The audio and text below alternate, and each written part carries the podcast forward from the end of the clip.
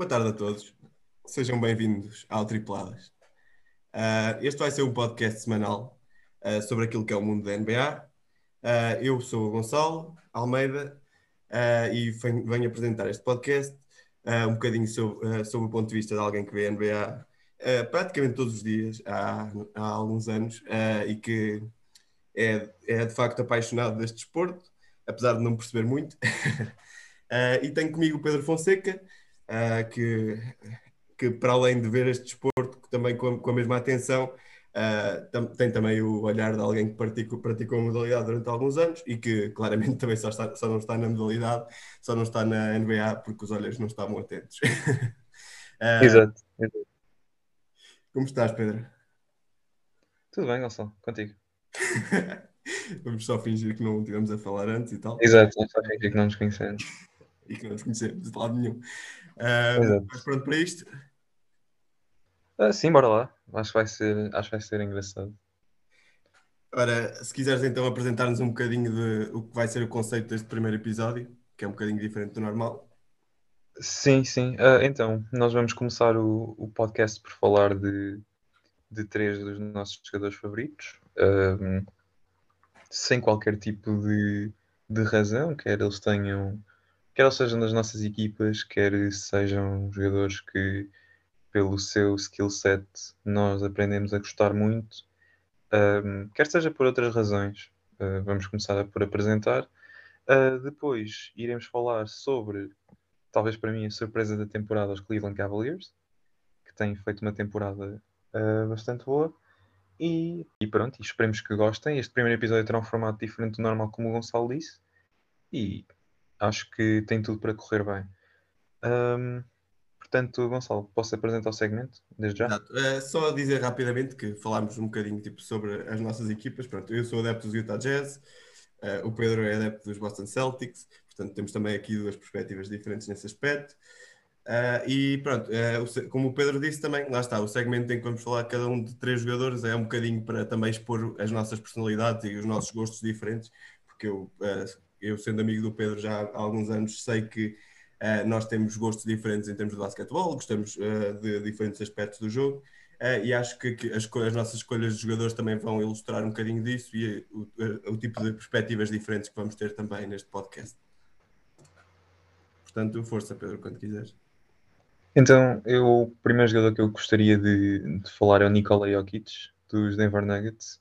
Acho que tem um, um conjunto de, de skills bastante boas para, para a NBA moderna. É um jogador que consegue uh, lançar bem de triplo, consegue fazer a posição de base, consegue fazer a posição de poste, embora existam muitas dúvidas e durante todo o período dele na NBA quanto ao peso dele, falta de músculo e também quanto ao facto de que ele não é propriamente um bom jogador no low post, ou seja, não é um bom jogador a tentar eh, sobrepor-se fisicamente perante outros que provavelmente serão mais altos e mais musculados. Um, estatisticamente ele é um monstro. Uh, acho que talvez eu não diria que é o jogador mais completo da NBA. Provavelmente o Gonçalo não vai concordar comigo de certeza. Mas, uh, mas... é provavelmente o segundo jogador mais completo da NBA. Uh, eu diria é, que talvez só, o. Só para dizer uma coisa rápida. Um, acho que o Jokic deu um salto muito grande defensivamente esta época e isso ajuda-me a concordar um bocadinho com essa afirmação. Sim, até porque assim, se tu fores a ver o nível a que ele está neste momento, uh, estatisticamente, em termos de ressaltos, é brutal. Diria o Jokic neste momento está top 10 em, em pontos por jogo e em ressaltos por jogo e tem um grande número de assistências. E eu acho que isso. A NBA hoje mudou muito e há muitos tipos de jogadores desse, desse calibre, jogadores que fazem triplo duplos com regularidade, jogadores que têm estatisticamente grandes argumentos para serem uh, jogadores all-around, por assim dizer, mas acho que se há alguém que merece estar como o jogador que mais uh, skills desse aspecto tem é, é o Jokic. Até porque ele, ele uh, foi até agora um dos poucos que conseguiu MVP uh, nesse aspecto. E, e, acho que estar a liderar os Denver Nuggets, que neste momento estão em, em quinto. As, as tabelas classificativas têm mudado muito rapidamente na Conferência Oeste, mas acho que os Denver Nuggets têm tudo para conseguir ter sucesso, uh, mas precisam sempre de, de Jokic ele é fundamental naquela equipa. E pronto, e é isto. Eu acho que o, o facto de seres um monstro estatisticamente, de seres um jogador que tem perto de 2 metros e 10, uh, que não é americano, que não jogou numa universidade norte-americana e que consegue dominar o jogo e que consegue atrair muitas das vezes cinco defesas para cima dele, merece que ele seja considerado um dos meus jogadores favoritos. Uhum. E, e é isto, basicamente. Eu, eu, concordo em absoluto, adoro a, a, escolha do Jokic, também eu tinha pensado nela para mim, acabei por não a fazer. Uh, mas lá está, o Jokic, uh, eu diria que no, no, ano passado já era provavelmente o segundo jogador ofensivo uh, mais perigoso, porque, ou seja, tipo, ele tanto pode marcar pontos, como pode criar para os colegas, como pode. faz imensas coisas no ataque, e então diria que depois de Kevin Durant, provavelmente seria o jogador mais perigoso ofensivamente. Defensivamente, este ano também deu um salto, tá? Uh, porque lá está, tem muita gente em falta na equipa dele. Uh, e mesmo assim estão no sétimo lugar de uma conferência, lá está, sem os dois outros melhores jogadores e, com, e de resto também não tem exatamente muita ajuda. Tem o Aaron Gordon, tem o, uh, tem o Austin Rivers, o Monte Morris, mas lá está, acaba por, a diferença daquela equipa quando ele está em campo e quando ele não está é avassaladora. Um, acho que eu vi uma estatística que. Sim, mas, mas tu não consideras que, por exemplo, quer dizer, este ano o Monte Morris e o Austin Rivers têm estado abaixo das expectativas? Ou seja, faz com que ele seja ainda mais importante? Sim, exato, é, é mesmo isso. Eu acho que, por exemplo, uh, acho que o LeBron tem feito um trabalho excepcional e tem carregado também a equipa dos Lakers às costas. Mas, e é assim, acho que muito se tem dito de, daquilo que é o, o elenco secundário dos Lakers mas apesar disso, eu não sei se os Lakers, mesmo assim, o, se nos Lakers o LeBron neste momento não tem mais ajuda do que o, o Jokic não, eh, tem nos Nuggets, por exemplo. Uh, porque lá está, tem o Malik Monk que está a jogar muito bem, o Westbrook que tem os seus defeitos e, não encaixa ali tão, de forma perfeita, mas também faz jogos muito bons. Uh, e nos Nuggets eu, eu só vejo provavelmente o Aaron Gordon e o Campazzo também em alguns jogos a fazer isso. Sim, acho que, eu acho que ele também não tem beneficiado muito do facto do Jamal Murray e do Michael Porter Jr. terem estado lesionados. Porque se, estiver, porque se estivessem no ativo, muito provavelmente não, não teria. Os Denver não estariam em quinto lugar, estariam top 3. Então, é, certeza. Sétimo. Tá, só que a ver, estão em sétimo lugar neste momento, exato. É isso. É. Pronto, estando em sétimo lugar, eles poderiam. Está, sétimo lugar neste momento, para, só com o Jokic, é, é muito, é muito mais do que se calhar se esperava. Uh, esse, aquela equipa sem Jokic era uma equipa de fundo da tabela da conferência. É, verdade. Exato, exato. Sim. Talvez, sem, talvez quando Jamal Murray não fosse tão ao fundo, mas lá, sem, claro, uh, lá está, sem Jokic e, e Murray. Uh, exato, exato. Sim, sem acho, dois acho é muito difícil. Sem Michael Porter Jr. e Murray uh, seria sempre muito difícil fazerem melhor do que o que estão a fazer. E acho que o Jokic este ano vai ser prejudicado por isso, em termos de, daquilo que é a votação da MVP. Mas uh, eu acho que se calhar uh, se, ele, se ele tivesse pelo menos um, se ele tivesse pelo menos um deles, se ele tivesse, sei lá, um quarto lugar de conferência. Um, a, a, a, situação dele no MVP seria diferente, porque ele está, ele está a fazer ainda tipo uma época ainda melhor do ano passado em que ele foi MVP, claramente também. Um, portanto, ele ainda subiu um nível depois disso. Uh, portanto, eu acho que é um bocado isso, sim. Ok, queres tu agora falar sobre o teu jogador preferido, não é? Uh, sim, vou falar sobre, sobre isso. Eu tenho muitos jogadores que eu, que eu aprecio na NBA, uh, ah, mas eu hoje vou, vou, enquanto o meu colega traz aqui as, as piques e as, Uh, as suas escolhas mais, mais sexys de, os jogadores, dos jogadores que toda a gente gosta e que toda a gente aprecia. Uh, eu vou falar aqui de, de, uma coisa que eu aprecio muito na NBA, que, que são os role players.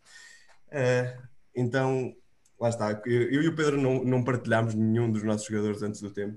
Uh, e até tivemos uma conversa em que o Pedro disse que pronto, achava que sabia quem, quem eram os meus jogadores e eu disse logo que não porque lá está, dois dos jogadores que eu trago são role players, uh, porque são jogadores que, não sendo de facto estrelas, são dois dos jogadores que eu mais gosto de ver na NBA, eh, por motivos diferentes e porque são dos melhores a fazer certas coisas em específico.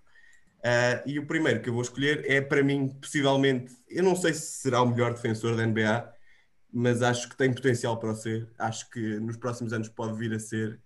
E acho que a razão para isso é é um jogador que, se fôssemos olhar apenas para o seu jogo ofensivo, ele não estaria na NBA, não estaria na G League, uh, não estaria na Liga, na Liga Espanhola, não estaria, se calhar, nem sei se estaria na Liga Portuguesa, e sem ofensa para a Liga Nem Portuguesa. na Liga 3, futebol profissional. Exato. sem ofensa para a Liga Portuguesa, não sei se estaria. Um, mas é, e é o Matisse Tybal. Uh, uh, e vou falar do Tybal porque, de facto, o Tybal uh, Uh, para quem não vê e para quem não, não acompanha muito os jogos dos 76ers, uh, se calhar pode achar que não é um jogador fantástico, mas se virem de facto, uh, e, e, é algo que eu adoro fazer, se calhar a maior parte das pessoas quando vê jogos dos 76ers passa muito tempo a ver o, Embiid a dominar como um dos melhores postos da liga, passa muito tempo a ver o, as exibições do Tobias Harris, do Tyrese Maxey, todos os jogadores que eu também gosto muito pessoalmente, mas uh, eu não consigo muitas vezes tirar os olhos daquilo que é a defesa do, do Matisse Taibel, porque lá está, para mim defender também é uma arte, é, é, algo que eu gosto mesmo muito de ver, e há muito poucos jogadores que sejam capazes de defender tão bem o adversário, tipo um para um, one on one, uh, tipo a defesa tipo simplesmente à bola, não tipo no, num sistema defensivo, mas sim, simplesmente defender homem a homem. Um, como, como o Tybal. Uh, e lá está, acho que se puderem, dos, nos próximos jogos dos 76ers que vejam, prestar um bocadinho de atenção àquilo que é a arte defensiva do Tybal, uh, eu acho que, uh, que, dá para ver que realmente é um talento geracional em termos defensivos. e por isso é que ele está na liga e por isso é que ele neste momento joga em média 26 minutos por jogo. No ano passado jogava apenas 20, este ano subiu para 26. Não joga mais porque de facto aquilo que ele faz no ataque não permite uh, porque não tem esse, esse, tipo de talento ofensivo. Mas a verdade é que este ano já fez com que Curry marcasse apenas 19 pontos, com que uh, Tatum marcasse apenas 17, contra uh, que Trey Young marcasse apenas, se não me engano, também foi 16 ou 17. Uh, e foram jogos que eu vi esses jogos e pode-se dizer, ok, eu já vi o Curry a ter mais noites, já vi o, uh, o Trey a ter mais noites, Uh, mas eu vi esses jogos e vi que de facto foi a defesa do Tybal que, que fez isso. Foi tipo a forma um, avassaladora como ele os pressionou que, que, fez com que eles falhassem tantos lançamentos que normalmente nunca falhariam estrelas deste, desta dimensão. Uh, e lá está, acho que saiu o Ben Simmons, que também era um ótimo talento defensivo, apesar de, de outras falhas que possa ter. Uh, mas a defesa do, do, do, do 76ers está, tem muito, muito futuro e o Tybal, se conseguir desenvolver um bocadinho o seu jogo ofensivo, eu acho que pode vir a ser uh, Defensive Player of the Year várias vezes, pode, pode ser dentro daquilo que são pelo menos os, os, os guards da liga, pode ser uh, do, do, melhor que há. É sim, eu, eu percebo isso e dou-te aqui um, uma, uma grande salva de palmas por ter escolhido um roleplayer com uma T-Stable. Eu pensei que pudesse vir, vir daí o, sei lá, Taco Fall ou assim. Estou a brincar. Mas, mas é pá, eu, eu gosto do jogo do Table. E aquilo que tu disseste de ele não sentir pressão contra as grandes estrelas, tens toda a razão. Acho, acho que é um jogador fundamental nesse aspecto.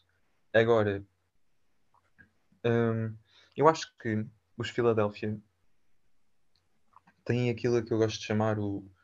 o parece que tem um, um síndrome de grandeza contra os mais pequenos na regular season e as coisas correm todas muito bem, mas depois chegam aos playoffs e as coisas não se traduzem bem assim. Uh, no ano passado, contra os Atlanta, a, a, equipa entrou em descalabro, claramente. Há dois anos, vale o que vale, porque houve a, a pandemia da Covid-19 e não havia Ben Simmons. Os Philadelphia perderam 4-0 contra os Boston. E a minha pergunta é: será que a defesa do Tybal ah, será sozinha, suficiente? Sozinha não. sozinha não, mas, mas será suficiente? Juntamente, claro, com a defesa do Embiid, o ataque do Tobias Harris. Eu acho que este ano eles têm mais peças. Um, Não digo que vão também assim muito longe, mas têm mais peças. Uh, eu acho que o Simmons, e eu, eu, gosto muito do Ben Simmons, mas acho que não era de todo o contexto para ele. Acho que era uma. Não, não, não, acho que era uma situação tipo Westbrook nos Lakers, acho que não queixava ali de maneira nenhuma. Um, e acho que este ano, não tendo Ben Simmons, eu acho que lá está, tem na mesma muito bons jogadores defensivos e depois tem Tyrese Maxey que deu um salto este ano, tem o Shake Milton que deu um salto este ano, tem o Korkmaz que também está a jogar muito bem. Uh, e vejo-os com mais capacidades. Não sei se conseguem competir, duvido que consigam competir com, especialmente com Milwaukee ou, ou Brooklyn, por enquanto, mas também têm muito talento jovem e acho que lá está, se eles continuarem a desenvolver esse potencial e acrescentarem mais uma peça ou outra, aliás, eles vão, vão ter que trocar o Ben Simmons e vão, se eles conseguirem com essa troca uh, arranjar uma peça ou outra que lhes falta, uh, eu acho que pode ser uma equipa nos próximos anos a ter atenção. Eu acho é que não existem muitos jogadores com a idade do Tybal a fazerem o esforço defensivo que ele faz poder-se falar talvez do Scotty Barnes dos Toronto Raptors, podias falar talvez do. Uh, eu um, até comparava mais com o Davian, yeah, o Mitchell. Ah. Acho o Devian Mitchell, sim, também. Dos, é o mais perto em termos de, dos rookies, acho que em termos defensivos. Ah, mas eu acho que o Scotty Barnes está tá ali a dar luta. Tá, sim, também, mas lá está, o Scotty Barnes eu vejo mais como tipo como um Yannis, assim um bocadinho como o Yannis ainda antes de desenvolver, uh, ou seja, mais, e o Yannis lá está, é um, é um jogador defensivo mais de tipo de sistema uh, e não tanto tipo de, de, do género de defender um jogador tipo, e não largar aquele jogador uh, tipo Tybal ou tipo o Davion Mitchell. Acho que é mais tipo o estilo deles. Já agora queria dizer que discordo completamente. Eu acho que o Tybal, apesar de tu dizes que ofensivamente era uma nulidade, eu acho que ele teria lugar Uh, o jogo ofensivo teria lugar como Epá, nem que fosse décimo ou décimo primeiro jogador, não diria numa NBA, mas numa G League, claro que sim. Não sei se teria. Epá, ele está, por exemplo, ele em termos de lançamento, ele é muito mau. Ele está a lançar 23%, uh, 28% de triplos este ano. Portanto, eu acho que lá está. É o potencial que eu, que eu vejo nele, tipo, ofensivo, é um bocadinho tipo cortes para o sexto, uh, transição rápida. Nisso eu acho que ele tem um, uh, um bom caminho em que ainda pode desenvolver. Uh, em termos de lançamento, não. Eu acho que ele realmente não é mesmo um lançador e acho que dificilmente algum dia vai ser um bom lançador. Não sei, eu, eu aí quero discordar porque eu acho que vai-lhe ser pedido isso. Eu Ou seja, vai ser pedido. A questão é que, tipo, imagina, ele este ano está, lá está a jogar uma média de de 25 ou 26 minutos e só está tipo a, a média dele é de 6 pontos por jogo. Sim, mas, mas imagina, 6 pontos por jogo, não, claro que não é nada de especial. Sim, sim. Mas não é, é assim. Eu estou a tentar ver isto de duas maneiras, que é ou o Tybal, aliás, três, ou o Tybal sai dos 76ers numa potencial troca em que envolve o Ben Simmons, que eu acho muito difícil, Uhum. Não, eles a trocarem uma peça defensiva não vão, duvido que troquem a outra. Mas... Sim, eu também acho que não, mas pronto, vou, vou construir aqui essa hipótese. Uhum. Ou lhe é pedido para que ele assuma um papel ofensivo com mais uh, com possibilidades a ser a terceira estrela, isto assumindo que o Tobias Harris seria a segunda nos Philadelphia, ou então a troca do Ben Simmons consegue um jogador ofensivo tipo Damian Lillard que é bastante possível, ou pelo menos eu vejo isso como possibilidade neste momento, e o Tybal mantém-se no papel que está. E as coisas eu acho que... estão minimamente equilibradas. Exato. Eu acho que os 76ers, troca, o tipo de troca que, que eles precisam neste momento é exatamente tipo ir buscar mais lançadores, mais marcadores de pontos, uh, porque neste momento lá está, tem o Embiid, tem o Tobias Harris, tem o Tyrese Maxey, que também pode ser uma aposta para o futuro, Uh, se puderem ir buscar mais uma, uma figura que, que lá está, que seja muito, uma ou duas figuras, lançadores especialmente, que marquem muitos pontos.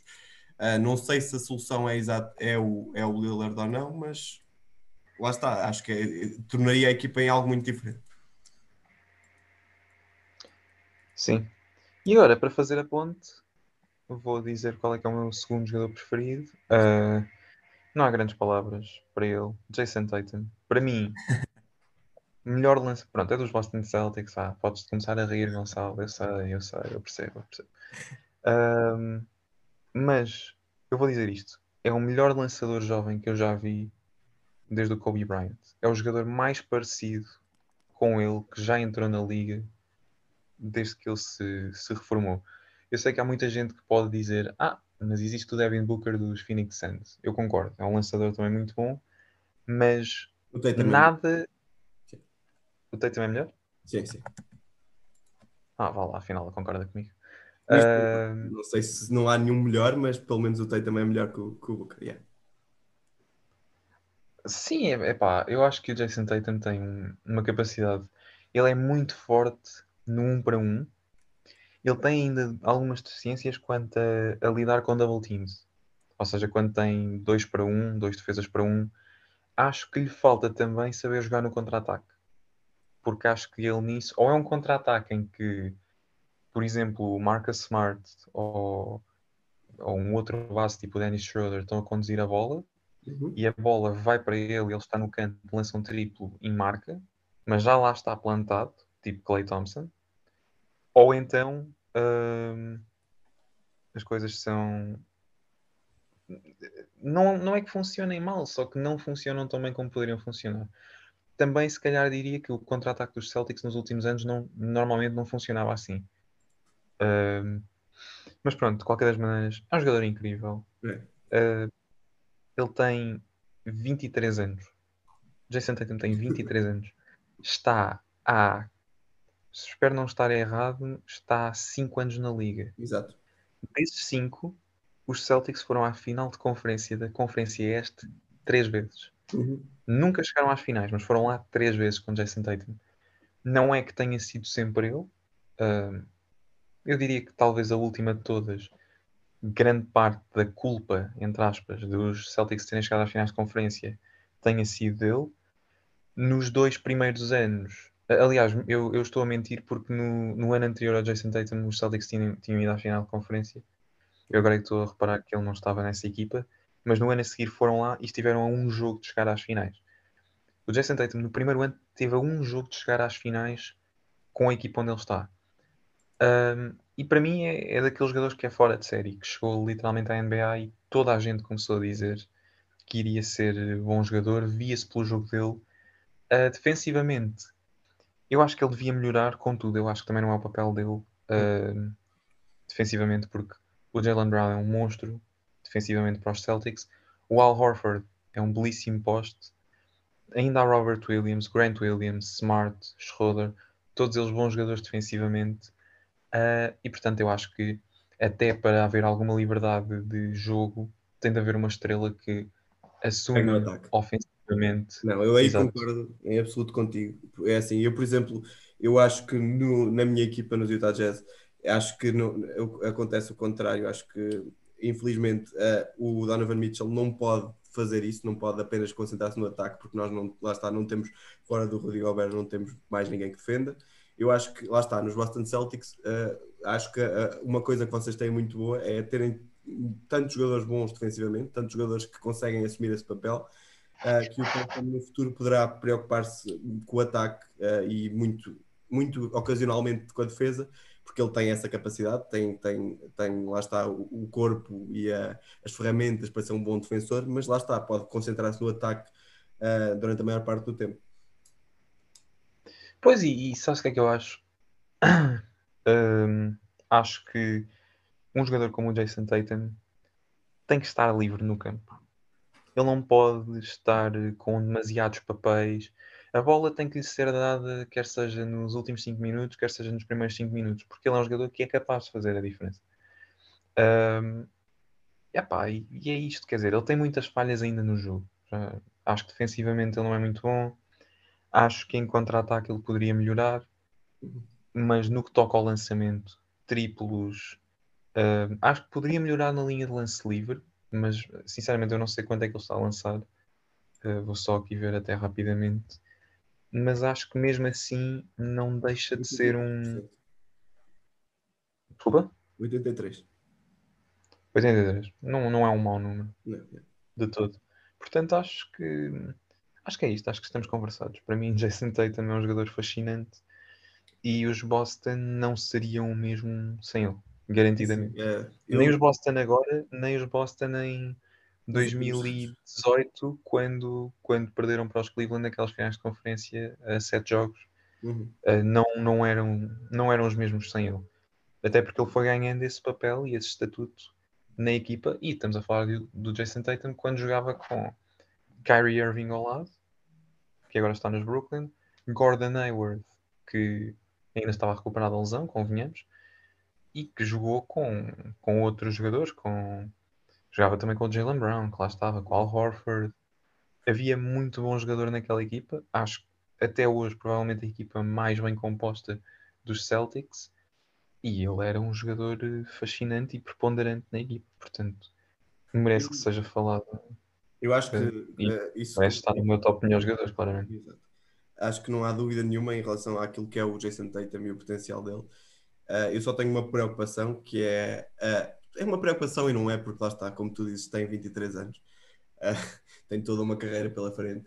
Uh, mas este ano uh, deu, em vez de dar um passo em frente, e este ano, antes da época começar, falava-se muito do nome dele como possível MVP ou possível para estar na conversação de MVPs desta época e no entanto ele deu um passo atrás este ano.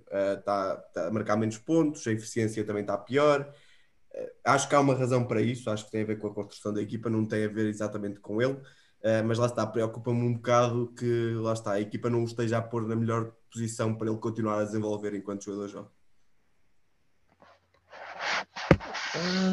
Eu, eu concordo. Eu concordo, mas acho que primeiro con- concordo com a parte da equipa. Acho que a equipa ainda está, ainda está a procurar uma identidade e acho que não tem sido assim muito fácil. Mas de resto, não. Eu acho que ele vai chegar lá. Acho que não Isso. é uma, é uma questão de tempo. Até que. Se me perguntas se ele vai ser MVP, epá, se calhar. Claro que a carreira dele vai ser longa e, e pode acho acontecer. vez, não- acho que sim. eu acho que ele pode lá chegar uma vez, sim. Acho que pode acontecer uma vez, mas também não apontaria. Eu apontaria muito mais facilmente para o Luca Doncic dos Dallas Mavericks ganhar dois ou três. Mas Ou não até um- por um lado, eu acho que a construção dos Celtics, por, muito, por, por alguns defeitos que tenha, com uma troca, com uma trocazita ou outra, vai ao sítio muito rapidamente. Enquanto que os Dallas Mavericks, neste momento, eu acho que é, é capaz de ser um bocadinho mais difícil para a equipa estar eh, tão bem lançada. Talvez. Talvez uma troca fosse bom, mas se calhar, por exemplo, aquilo que estávamos a falar, a falar há bocado do Damian Lillard, se ele fosse para os Celtics, as coisas poderiam correr, eh, correr bem, mas ao mesmo tempo poderia retirar espaço ao Tatum. Portanto, pronto. mas de facto eu acho que é, de todas as equipas que este ano estão a ter dificuldades, um, estão, que, que- de alguma forma não estão exatamente bem ou não estão a cumprir as expectativas, eu acho que os Celtics são aquela que estão mais perto de, eh, de eventualmente subir de forma. Eu acho que os, os Celtics estão a uma troca de, de fazer ainda uma época muito boa, porque lá está, ainda falta mais de metade da época. Acho que lá está, acho que têm, se se mexerem da, da melhor forma, se fizerem a melhor troca que poderão fazer, Uh, têm algumas disponíveis, uh, ou terão algumas disponíveis. Uh, se souberem fazer esse tipo de trocas, eu acho que ainda este ano ainda poderão recuperar a forma que perderam. Uh, acho que é, é, uma questão de lá está do front office agora pensar um bocadinho nisso e não cometer os erros do passado. Uhum. Concordo, concordo. Basicamente, o que eu que eu ia dizer era que os Celtics são muito bons uh, e que estão a. Mas, eu, mas que eu discordo. São muito bons, não, são bons. Mas que eu discordo com aquela questão que tu, que tu me disseste há uns dias de ah, estão a uma troca de serem muito bons. Depende do jogador e depende da peça que se vai dar. Porque é assim, se o Jalen Brown sai ou sai o Marcus Smart, a equipa fica desequilibrada porque são jogadores muito valiosos defensivamente. Se calhar, para mim, o alvo mais atrativo, e eu vou explicar muito bem porque, é o Al Horford, porque assim, se tu trocas o Al Horford, ele, é um, ele está em fim de contrato. Daqui a seis meses, nem sequer precisas de lhe pagar salário. Assumindo que os Boston poderiam trocar alguém amanhã, esse, essa seria talvez a primeira peça que eu movia. Por muito que eu gosto dele e por muito que ele tenha dado aos Boston. E, Mas olha que ele está a ter uma época muito interessante este ano também. É. Verdade, verdade. Mas não, eu acho que seria o primeiro a ir embora. Até porque há substitutos no plantel para ele. Sim. Bobby Williams, Grant Williams. Mas Portanto, ainda assim, eu acho que vocês conseguem preservar melhor a vossa identidade defensiva um, e sair o Marcus Smart. Uh, e eu acho que o Marcus Smart é um excelente defensor, mas eu acho que os, que os Boston Celtics, mesmo sem Marcus Smart, eu acho que mantêm-se uma ótima equipa defensiva. Acho que tem, lá está, tem muito tamanho. O Jalen Brown, o Jason Tatum são, são, são extremos bastante longos, com, com braços grandes, que, tipo, são, têm o tipo de corpo que é muito bom para defender, quando assim é preciso. Lá está, apesar do Jason Tatum estar mais focado na tarefa ofensiva. E depois com dois jogadores grandes, como o Robert Williams e o Al Horford, porque vocês lá está, têm jogado muitas vezes com eles dois ao mesmo tempo. Uh, eu acho que lá está, é muito difícil vocês não serem uma boa equipa defensiva, mesmo assim, mesmo sem o Marcus Smart. sim, também é verdade. Queres apresentar então agora o teu? Uh, pronto, eu tive esta conversa com o Pedro também há uns dias uh, em, off e foi falar um bocadinho de, daquilo que os Celtics falharam, na minha opinião, e, lá está. Eu acho que o Celtics, eh, acho que a solução tem sido tão fácil. um, acho que os Celtics só precisam, precisam de duas coisas. A, a secundária é precisam de mais lançadores, uh, precisam de mais shooters, porque pronto, uh, não, a situação também não é ideal. Neste momento, só com o, Jal, o, o Jalen e o Jason e o Schroeder até um certo ponto, mas na, não tem assim muitos lançadores de três pontos. O, tem, o, uh, quem é que tem mais? Ajuda-me aqui. Em termos de lançadores. De quem? Em termos de lançadores de três pontos, quem é que vocês têm mais assim no roster? Uh, não muitos. Pois, exato. Tens Tem o Peyton Pritchard até um certo ponto também. Peyton Pritchard, tens o. Uh, Havia não, outro, não tens muito. outro rookie dado, que foi escolhido há um ou dois. Ah, o Aaron, Aaron Neesmith? Exato, também foi escolhido para isso, mas também não tem jogado assim muito tempo, pelo que eu tenho visto. Não. E ainda tens, ainda tens mais um, que agora também me estou a esquecer do nome dele. O Neesmith, por acaso, é uma pena. Sinceramente, acho que é uma pena. Josh Richardson. Deviam É apostar isso. mais tempo. Desculpa? No Nismith achas que eh, devia jogar mais tempo ou não? Eu acho que sim, acho. É assim. Ele foi escolhido num papel de Só mesmo. É tripladas. Aquilo são tripladas. Não há outra forma sem ser tripladas. Portanto, acho que é um jogador que no seu âmbito de tripladas devia meter mais triplos e, e devia estar mais presente. Se calhar não diria no fim do jogo, porque não parece ser um jogador já preparado para isso. Também só tem. É assim, mas um jogador jovem, especialmente um lançador de 3 pontos, é assim, tens que o meter em campo e esperar que, que ele aqueça. Eh, Se não Sim, lhe que é oportunidades, que- ele não vai aquecer também. É assim um bocadinho. Isso é verdade. Mas o que é, o que é curioso para mim nos Celtics é que eles são uma equipa extremamente jovem. Uhum. Ou seja, há margem de progressão para. Praticamente todos, sem ser o Warford. Sim, sim, é, é mesmo isso. Todos os jogadores sem ser o Al Horford têm menos de 30 anos. Todos. Ahm, sendo que o jogador mais, mais novo é o. É mesmo o Neesmith. Quer dizer, não. A mim não me parece que. Isto assumindo que o Romeo Langford também não, não joga muito. Epá, a mim parece-me que há, há margem de progressão, mas não sei, acho, acho que estão uma. Não diria se calhar uma peça, diria se calhar. eh, É assim, ele realmente este ano estava aqui a ver estatísticas dele, ele não. está a lançar muito mal, mas eh, pá, lá está, se ele veio para a liga como, um- como um lançador no college, eu acho que também não é, é, é uma questão de tempo, é dar-lhe tempo e eu acho que também eventualmente Mas o meu, o meu medo quanto ao Neesmith é. Pritchard acho que já o ultrapassou. Ah, isso, claramente. Eu acho que o Preacher traz muito mais outra- outras coisas, mas acho que vocês, pronto, por um lado precisavam de mais shooters. É. Mas lá está, eu, para, para mim esse é o problema secundário e eu vou falar daquilo que, é- que para mim é o problema principal do- dos Boston Celtics, que é a falta de um, de um playmaker, de alguém que organize o jogo. Ah, a questão é, os, o- os Celtics já vários, já há muitos anos que se, fala, que se fala dessa questão de, de faltar ali alguém que faça, que, que organize o jogo e que faça o Jason e o, e o Jalen jogar melhor. Ahm, e lá está, quais é que foram as soluções? Ah, primeiro foi, foi, foi o Kyrie, não funcionou. ah, aliás, primeiro foi o Kyrie, não, primeiro aí, Thomas. Isaiah Thomas, pronto, mas o Isaiah Thomas, pronto, uh, naquela altura acabou por funcionar também, ainda apanhou o Jason e o Jalen ainda muito, muito novos. Uh, provavelmente. Não, não chega a Jason Tatum. Nem, nem, os apanha. Eu não sabia se os tinha apanhado. Na, na... Não, apanha, apanha o Jalen Brown. Ele ainda está no primeiro ano de Jalen Brown, mas já não está no primeiro ano do Tatum. É isso. Uh, pronto, uh, mas depois, quando eles desenvolvem como jogadores, como marcadores de pontos exímios, uh, cada um deles a fazer muito no jogo, eu acho que lá está, nunca tiveram um playmaker. Tiveram Kyrie, tiveram Kemba e agora têm Dennis Schroeder. nenhum deles é um base que, fa que faça aqueles que jogam ao lado deles jogar melhor. Um, lá está, não é o papel deles. O Kyrie, o, uh, o Kyrie basta vermos que o Kyrie no, nos Nets, quem organiza o jogo é o James Harden. Foi, e aliás, isso também foi muito bom para o James Harden porque foi aí que ele deu o salto como, como um jogador que organiza. Uh, porque acho que lá está, esse também é um melhor papel para o James Harden. Uh, e ele é que organiza o jogo, não é o Kyrie. o Kemba mesmo no, nos Hornets, uh, uh, era o jogador que pegava na bola e que decidia, não era, não era o jogador que, que organizava. Até podia ter esse papel, mas não era o papel principal. Uh, e o Schroeder, pronto, lá está. Era, o Schroeder nos OKC era um sixth man. quase ganhou o, o prémio de Sixth Man of the Year. Tipo, exatamente porque era um uhum. jogador que saía do banco e que marcava pontos. Um, por, Portanto, lá está. Eu acho que tem faltado aos, aos, aos Celtics é exatamente um jogador que, que organiza o jogo.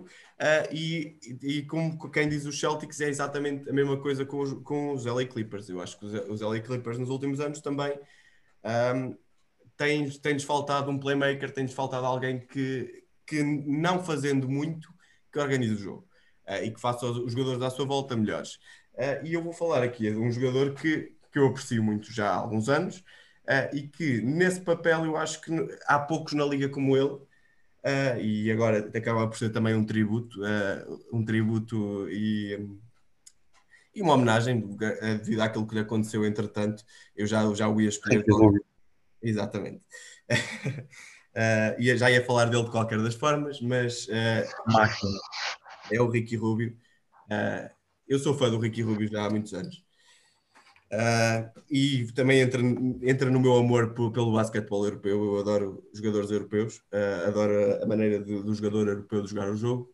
Uh, os jogadores americanos, como sabes, são muito mais baseados no, naquilo que é o atleticismo, a força, enquanto que os jogadores europeus é tudo muito baseado na, naquilo que, são, que é o básico do basquetebol.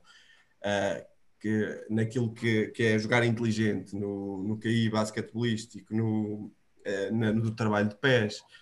Uh, e acho que lá está, como tu falaste no Jokic, o Jokic, uh, não tendo atleticismo basicamente nenhum, a maneira como ele domina é exatamente por toda a classe que ele tem, por todo, apesar de ser lento em termos de movimentos, a, a maneira, o trabalho de pés que ele tem, a, a, maneira como ele faz tão bem aquilo que é tão básico no, no basquetebol, eu acho que é exatamente a razão pela qual ele domina tanto.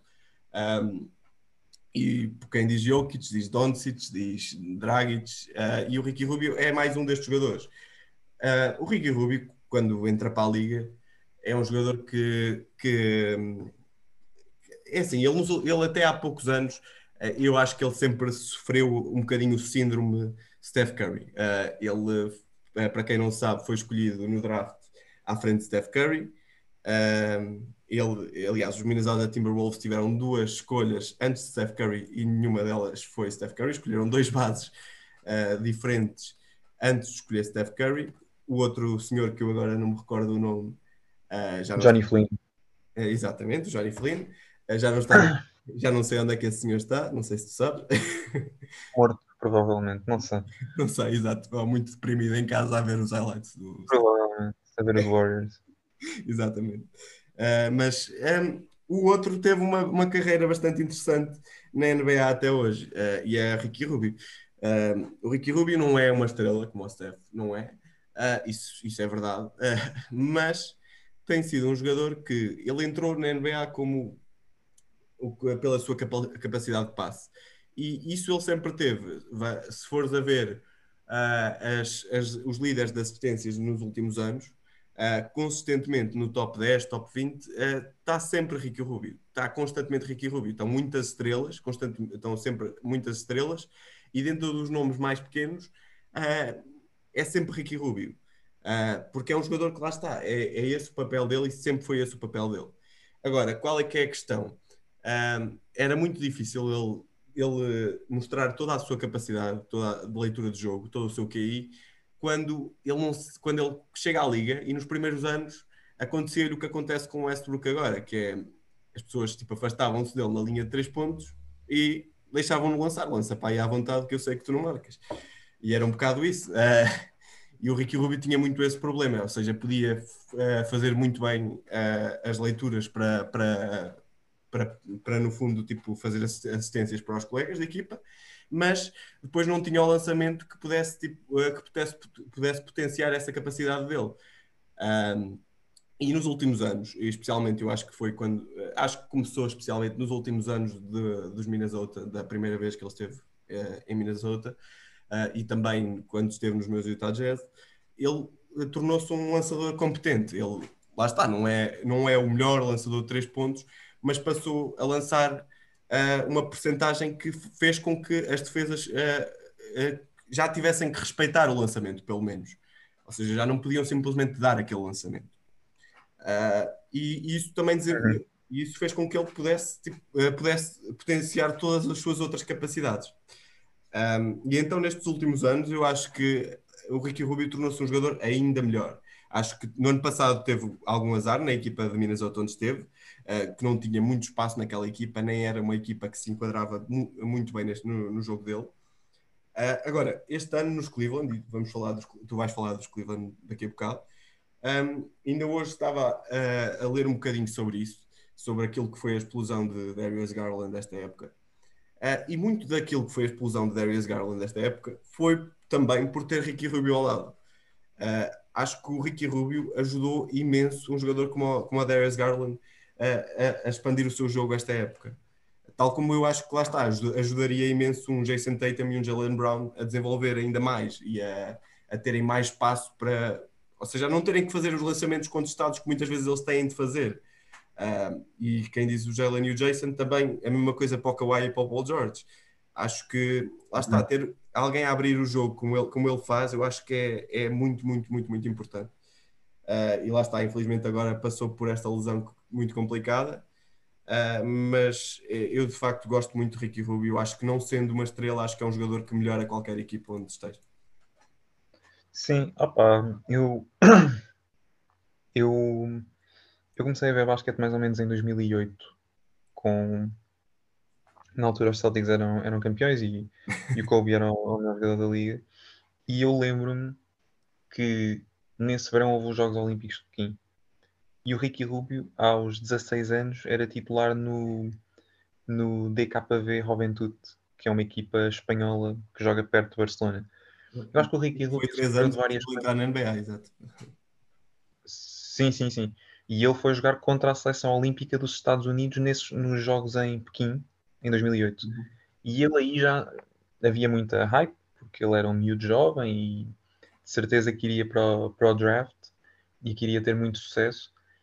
Mas para mim, o, eu acho que o Ricky Rubio sofreu de muitos problemas. Primeiro aquilo que tu disseste da defesa, mas, já, mas até antes disso, ele é escolhido pelos Timberwolves à frente do Steph. Uhum. Ele esteve dois anos sem estar na liga.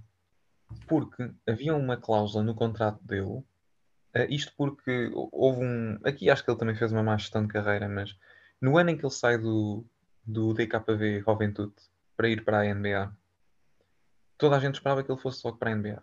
Mas uns dias antes, ou, ou um mês antes dele ir para o draft, ele assinou pelo Barcelona uhum. durante 5 anos.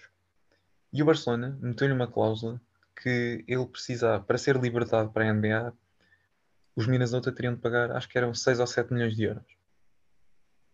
Que, para as equipas da NBA, na altura, era visto como muito dinheiro e como um desperdício ninguém ia fazer isso para um jogador europeu de 18 anos, porque os jogadores europeus até há 10, 10 não, 15 anos eram muito mal vistos uh, Eu acho que panorama... a um certo ponto, até mesmo até a Luca Doncic, eu acho que ainda havia muito esse, esse, esse estigma.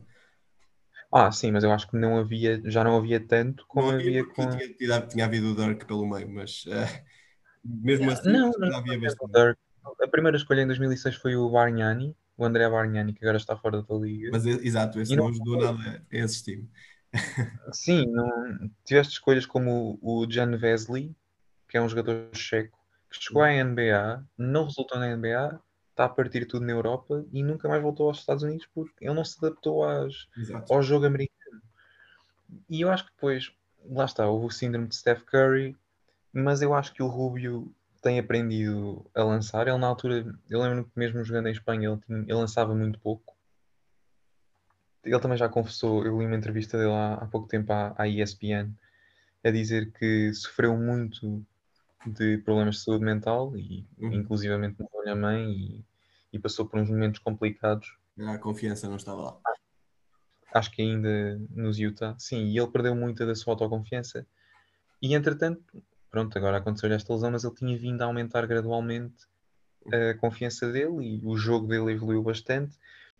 Sim, sim, acho que é, acho que é mesmo isso. E opa, toda a sorte do mundo para o Rubio porque eu tinha estava a gostar muito de ver esta época e pronto, não correu assim muito bem, mas eu, eu acho que ele vai voltar forte e acho que ele ainda.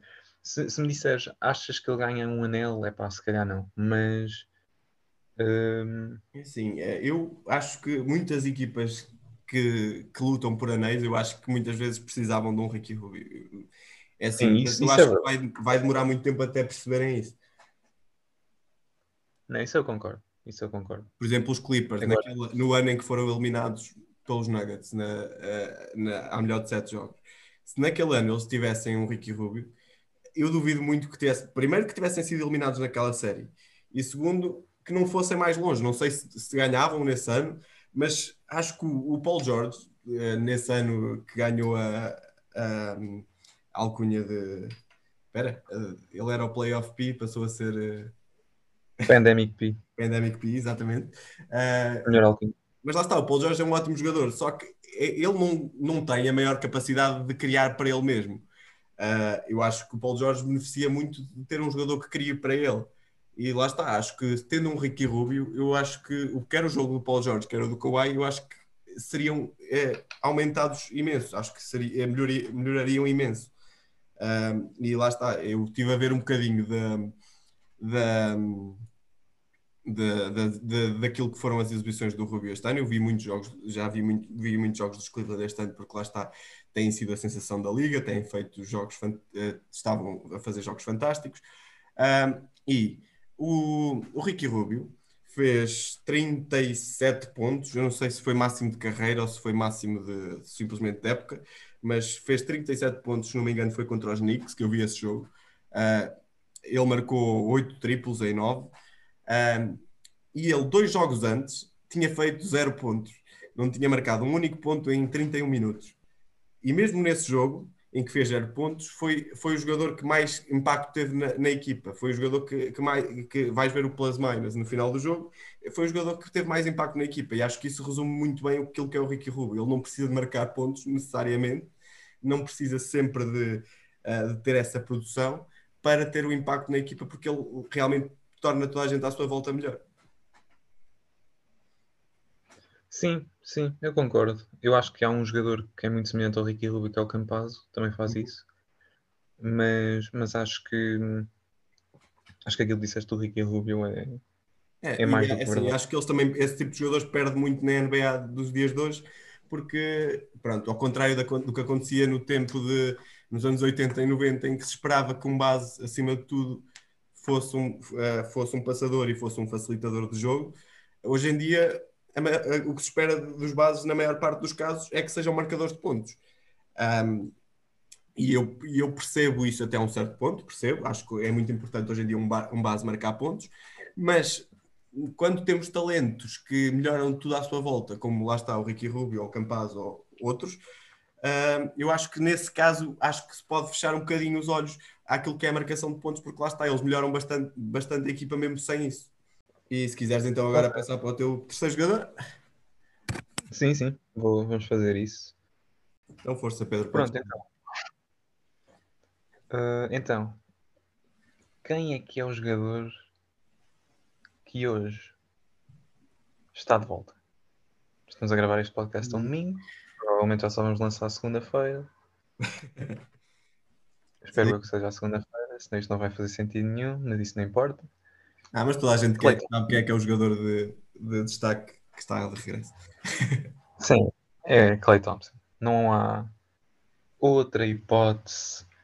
Clay Thompson tem, tem tudo. Calmo, discreto, lança bem, joga bem, patenteou claramente uma jogada, que é estar plantado no canto à espera que lhe passem a bola e marcar um grande triplo. Defende bem, passa melhor a bola do que as pessoas pensam Uhum. e diverte-se a jogar. E eu acho que isso é pá. Tem que estar, tem que estar nos melhores jogadores. É um excelente lançador, provavelmente dos 5 melhores de sempre, juntamente com, com o colega dele, o, o Steph Curry. Dizem que é mau jogador, mas pronto. E, e o Reggie Miller e o Ray Allen, claro. E depois o quinto, se calhar, será aquele que gerará mais discussão, mas acho que esses quatro são bastante seguros. Sim, sim. E pronto, e é isto. E acho que ele é fundamental nos Golden State. Três campeonatos.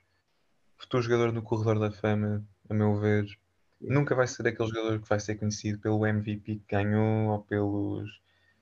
ou por ser defensive player, por exemplo. Mas vai ser um jogador que certamente ficará na história como um dos melhores lançadores e que será recordado durante anos.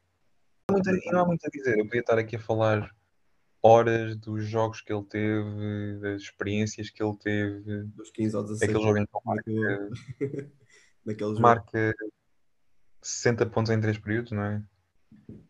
Jogos em que ele marcou. Ele teve um jogo contra o Chicago Bulls, acho que marcou 14 triplos. Hum, é Clay sendo Clay, não há outra forma de dizer. Era um jogador, curiosamente, o humor dele, claro. Um, era um jogador que, curiosamente, ele era muito underrated quando saiu da faculdade, porque ele, ele veio de uma, uma faculdade que, que não era muito conhecida, que era Washington State. Tal como o Stephen Curry também veio de uma faculdade muito, muito pouco conhecida e, entretanto, tornaram-se os jogadores que são hoje. Mas, mas acho engraçado isto tudo. Eu sei que ele sofre um bocadinho de discriminação por ser filho de um ex-jogador da NBA que jogou nos Lakers e também ganhou. Espero não estar aí a dois ou três campeonatos. E, e sofre, se calhar, um bocadinho de discriminação por isso, porque já tinha as bases e tinha acesso a outras coisas. Mas, verdade seja dita, ele subiu a pulso. E acho que isso ainda torna um, um jogador como o Clay mais impressionante que aquilo que já é. E de facto, se, se ele volta com 50% daquilo que ele era antes da lesão, eu acho que os Warriors, lá está, acho que ganham imenso e como equipa acho que tornam-se os principais candidatos este ano. Uh, se é que já não são, mas acho que se com a adição dele a 50% que seja, acho que Se o, Clay, se o Clay Thompson e o James Wiseman voltam e estão a um nível, eu até nem diria pré-pandemia, mas 70 ou 80% daquilo que estariam pré-pandemia, acho que o resto da liga não tem hipótese este ano. Estou Sim. a ser muito sincero. É que ainda por cima os Warriors agora, eh, ao contrário do que aconteceu antes da lesão, que acontecia antes da lesão dele, eh, tem ainda, outro- ainda mais figuras eh, e tem também um Wiggins, por exemplo, muito bem, Sim, Jordan, Jordan Poole e Otto Porter e Portanto, se ele, se ele fizer mais ou menos aquilo que o Wiggins está a fazer, eu acho que lá está, é dois jogadores destes, ao lado de Steph, ao lado da, daquele que é o Defensive Player of the Year até agora, que é o Draymond Green. Eh, é assim, acho que não há grandes dúvidas. Sim. Sim, eu, até- eu não tava- eu não me estava a lembrar do nome do outro role player que eu gosto muito, mas é o, o Juan Toscano Anderson. Agora. Muito bom jogador também. Os Warriors são candidatos Concordo. sérios a, a ganhar isto este ano. É isso, eu concordo em absoluto. Acho que o, o Clay é um jogador fantástico e acho que todo, Incrível. o mundo da NBA agradece muito por este regresso. Uhum, concordo. E vejam, quem estiver desse lado, veja o jogo. Nesta altura já viram ou não viram? Ah, Pois sim, mas é pá, vejam na mesma. Vejam várias vezes. sim, vejam a repetição do jogo. Assim, vejam cada movimento que ele dava. Não estou a brincar. Mas pronto, sim. Bem, é, é mesmo isso. Acho que há, há, certos jogadores que são especiais e o Play, uh, lá está. Para mim, uh, eu digo mesmo que é o segundo melhor lançador de sempre, a, a seguir ao Steph. Uh, acho que lá está eles, é, e é por isso que, que esta equipa de lancei tem, foi tão especial, porque para mim tem os dois melhores lançadores de, de três pontos de sempre. Porque já houve muitos lançadores muito bons no passado, mas eu acho que com o volume que estes lançam hoje em dia lançar tantos triplos e com tanta eficácia, eu acho que não, não é muito difícil encontrar na história da NBA. Uhum, concordo. Bem, uh, e para finalizar, uh, eu vou só falar do meu terceiro jogador então. Uh, e pronto, eu acho que já toda a gente deve estar cansada de ouvir-me falar de role players, então agora sim vou falar de estrelas. Um, e vou falar, é assim, a minha primeira escolha foi pela, pela parte defensiva, que é algo que eu gosto muito no jogo de, de no jogo de basquetebol. Uh, a segunda foi para falar um bocadinho daquilo que é o jogador europeu e das características do jogador europeu. E agora quis falar daquilo que é o futuro deste desporto, porque por muito que todos nós gostemos de, de ver os LeBron James, os Kevin Durant uh, deste jogo, uh, o dia deles também vai chegar e vai chegar o dia em que já não os vamos ter. e interessa saber a quem é que está entregue o futuro da liga. o Pedro falou do Jason Tatum, muito bem uh, e acho que enquadra-se perfeitamente nessa, nessa, nessa, nessa categoria. Eu vou falar daquele que é o meu jogador jovem preferido da liga uh, e é Jamorant. um, eu já, eu, quando falámos sobre escolher três jogadores, o primeiro que me veio à cabeça foi logo Jamorant. Uh, desde aí uh, ajuda bastante ele ter tido duas semanas absolutamente fenomenais. Acho que lá está, ele, ele está cada vez melhor. Acho que é difícil uh, encontrar palavras para aquilo que Jamorant tem feito. Eu, lá está, eu, eu fiquei fã de Jamorant mal ele entrou na liga. Uh, não sei se tu te lembras da situação que aconteceu com o Iguadala. sim, sim, sim. Exato. Claro. Uh, pronto, para quem não sabe, na altura o André Iguodala um, fazia parte de, do roster de Memphis. Um, Memphis tinha nessa altura muitos jogadores jovens, uh, aliás, ainda tem, mas uh, nessa altura tinha o rookie Jamorant, tinha Dylan Brooks, tinha Jaron Jackson, tinha uma, um roster muito, muito jovem, mas que estava a fazer grandes coisas, estava, na, estava em posições de playoffs. Uh, depois, no final da época, acaba por ser ultrapassado pelos, pelos Pelicans de Zion uh, por esse lugar. Uh, mas estavam a fazer uma época fantástica e ainda faltava regressar uh, André Iguodala, que toda a gente dizia que ia ser uma, uma adição muito importante para a equipa. O que é que acontece? André Iguodala, uh, na altura, não quis uh, propriamente regressar, uh, teve lesionado, com bastantes aspas, na palavra lesionado, durante bastantes meses e pronto, quando se vai a, quando se vai a ver e tudo, o que toda a gente comenta é que de facto ele não, não estaria lesionado ou não estaria não estaria exatamente com, com a maior vontade de regressar àquela equipa. Queria ser trocado, queria ir para uma equipa que pudesse ganhar um, e pronto, é, forçou um bocadinho a saída nesse aspecto. Um, e foi para os Miami e teve sucesso nos Miami. Uh, uh, naquela altura, uh, não foi uma, uma má jogada da parte dele, mas também não é isso que está em causa. aquilo que, eu, que me fez respeitar tanto aqueles miúdos de Memphis foi é raro ter jogadores jovens que tenham garra e, e que saibam responder e que saibam e que não tenham medo de enfrentar aquilo que são as estrelas mais, mais estabelecidas da liga. Uh, e nesse aspecto, uh, Jamorant e Dylan Brooks e companhia, na altura, uh, uh, estabeleceram uma posição muito vincada em relação a essa saída do, Dylan, do, do Iguodala. Uh, o Dylan Brooks, até na altura, num estilo, num estilo muito próprio dele, uh, disse logo: Tu vais ver o que é que te acontece quando cá voltares a Memphis para jogares. Uh, e, e, o Jamorant também disse algumas coisas desse género. Um, o Jamorant trocou mensagens, inclusivamente, com o Steph Curry sobre isso. Um, porque o Steph Curry na altura veio um bocadinho à defesa do Iguodala, como tinha ganho os títulos com ele. Uh, mas de qualquer das formas eu gostei daquela atitude por parte de miúdos que tinham acabado de chegar à liga, porque acreditavam no projeto que tinham, acreditavam no potencial que tinham, acreditavam naquilo que estavam a construir e notava-se que tinham fome de vencer, tinham fome de melhorar de, de, e de ir longe. Um, e é isso que para mim define já um bocadinho uh, como o Westbrook tem, tem feito nos últimos anos. O Westbrook lá está, também pode ter muitos defeitos, mas em termos de vontade de vencer e vontade de dar tudo até ao último minuto, uh, também sempre foi um exemplo nesse aspecto.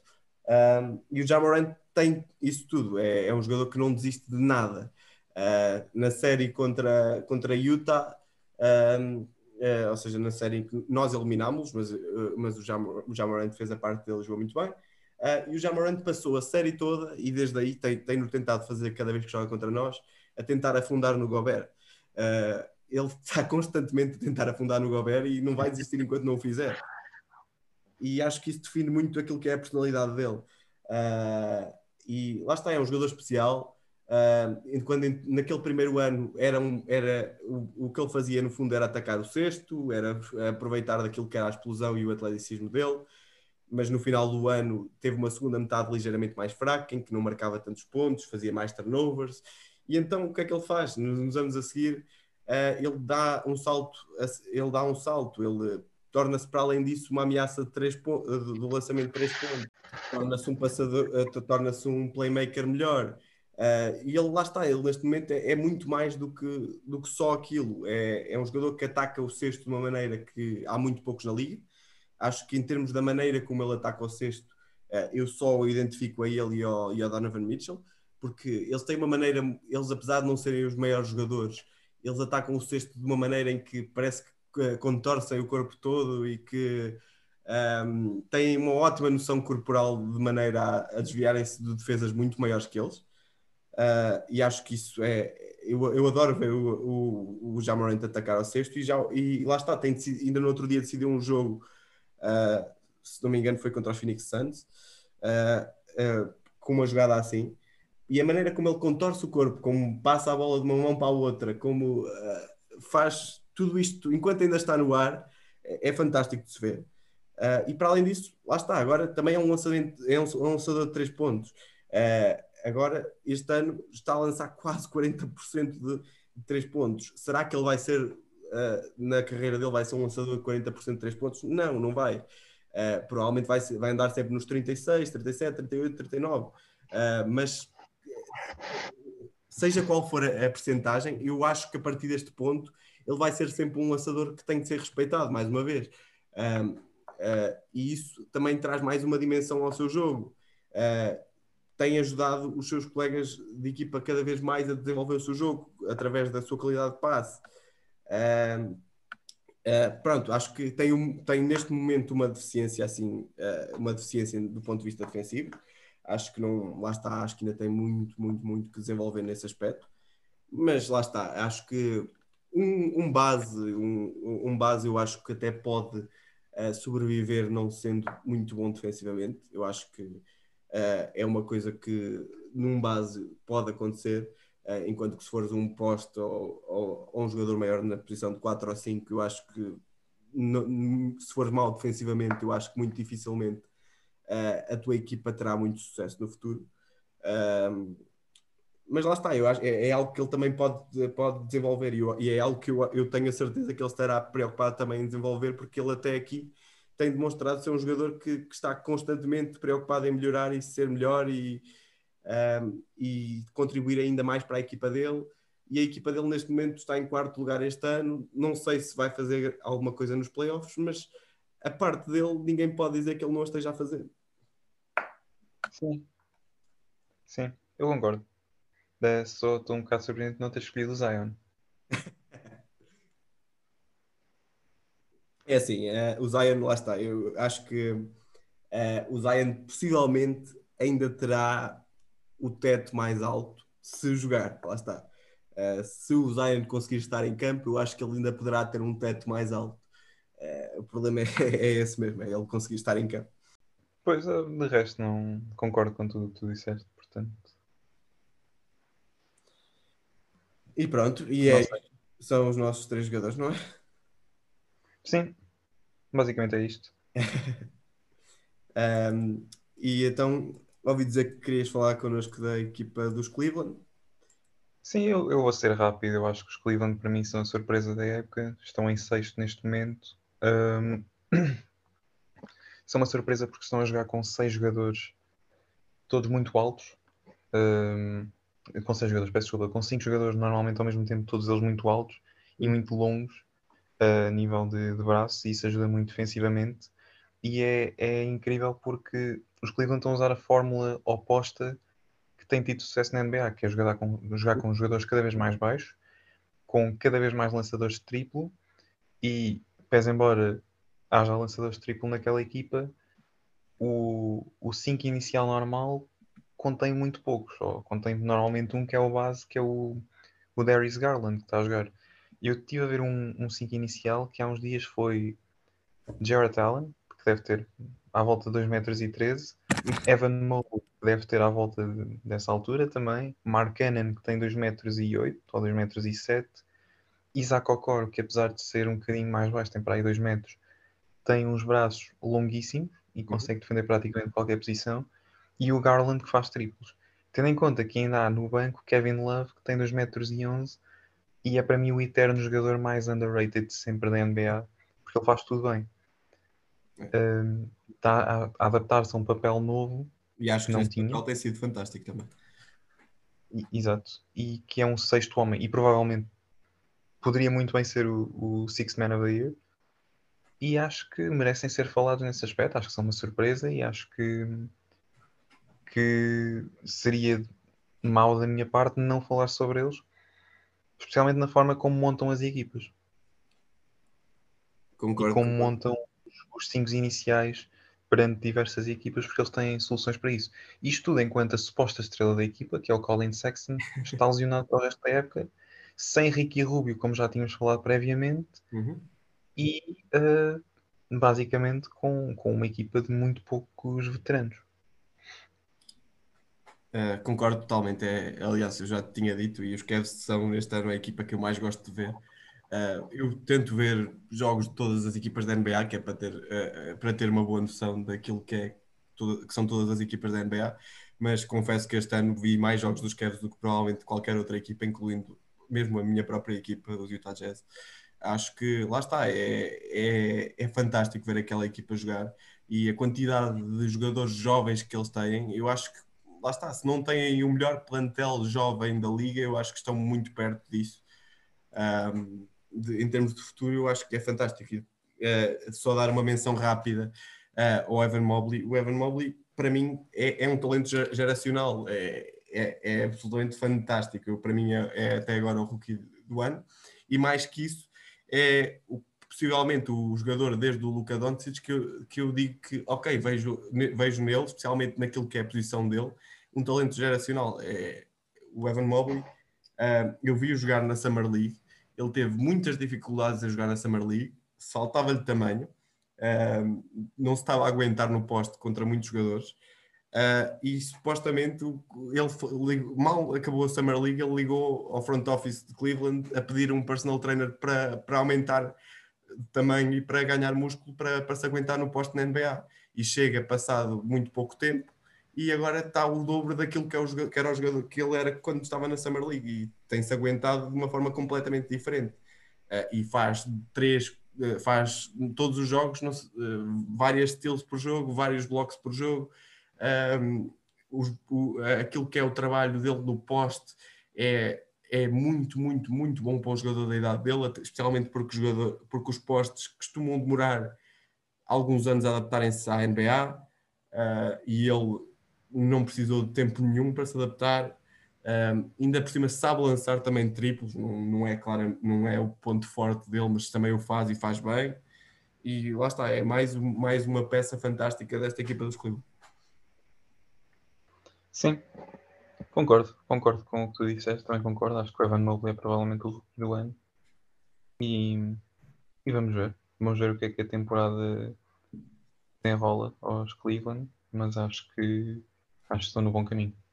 Exato, eu acho que mesmo que este ano não seja o melhor ano para eles, porque lá está agora neste momento estão sem uh, dois bases uh, muito importantes para a equipa, mesmo que este ano não acabem na melhor posição, eu acho que, uh, que com Jared Allen, com Darius Garland, ou, e, e ou Colin Sexton, portanto, porque eles ainda terão que tomar essa decisão se mantêm ambos ou se ainda trocam um deles. Acho que vai ser uma decisão de futuro. Uh, não sei qual é, é, a tua opinião em relação a isso. Uh, eu não trocaria nenhum, curiosamente. Mantinhas os dois? Uhum. eu é assim, se tivesse que manter um, eu mantinha, mantinha o Garland. Eu acho que pronto, dos dois eu, é, o, é aquele que eu vejo mais potencial. Uh, e, e, e, a manter o Sexton, eu gostava de o ver como uma, talvez como um sixth man. Uh, mas lá está, isso é a minha opinião. Acho que o, o Sexton, acho que para jogar com o Garland ao mesmo tempo, eu acho que não sei se seria a situação ideal. Eles podem jogar num sistema de dois guards, dois bases, basicamente. Mas isto é, isto sou eu. Pois lá está, eu não sei até que ponto é que eles não roubam um bocadinho aquilo que é o melhor um do outro, não sei. Uh... Mas lá está, acho que eles também têm tempo para experimentar ainda antes de tomarem uma decisão, porque eles são os dois extremamente novos, assim como o resto do, do roster deles. Uh, sim, sim, concordo. Percebo uh... a tua visão. E pronto, acho que chegamos ao final do nosso primeiro episódio. Uh, nós não sabemos como é que vamos fazer isto a partir daqui, estou a brincar.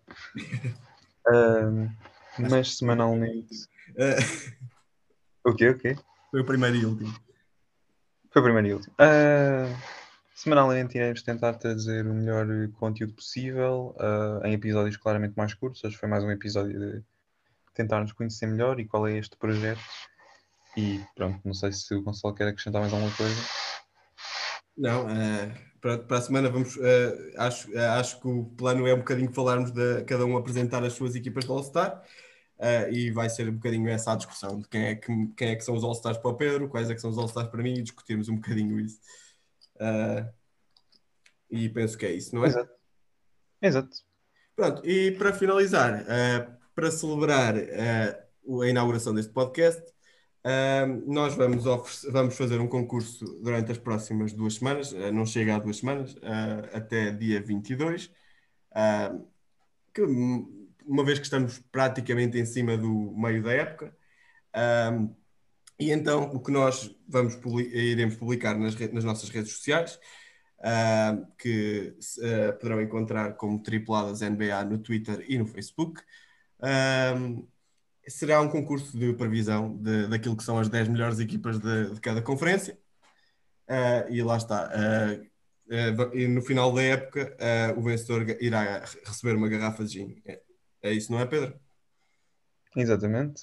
Pronto, cada previsão em cheio, ou seja, se acertarem em cheio no lugar de uma, equipa, no lugar de uma equipa, recebem, são 3 pontos.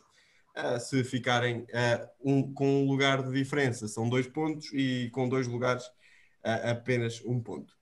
Uh, e de resto, uh, de resto depois o vencedor recebe então essa garrafa, que nós iremos então entregar o Pedro se for em Coimbra, eu se for em Viseu e se for noutro ponto do país, arranjaremos maneira de, de entregar também. mas pronto, penso que é tudo por esta semana, não é, Pedro? É sim, senhora. Muito obrigado a todos que estão aí desse lado. Uh, pronto, uh, para finalizar, queria apenas agradecer ao, ao meu colega, ao Pedro, uh, por, por este projeto. Lá está, que vamos agora começar, porque habituem-se a que ele, que ele vá ser a razão da. A voz da razão neste podcast, lá está, é a única pessoa aqui que claramente percebe alguma coisa deste desporto. mas pronto, é, é, só isso. E pronto, esperemos que tenham gostado. Uh, Sim, nós, eu para a semana também queria ver se trazia um segmento de apostas com algumas dicas de apostas. Uh, hoje não foi possível, porque nós também uh, acabámos por já não ter, uh, já não consegui gravar a tempo de poder dar essas dicas de aposta, mas para a semana, em princípio, já estarão disponíveis. E pronto, vamos nos viciar em basquete e em apostas e fazer perder o dinheiro todo. E não percam os próximos episódios de Tripuladas NBA. Até a semana. Até a semana.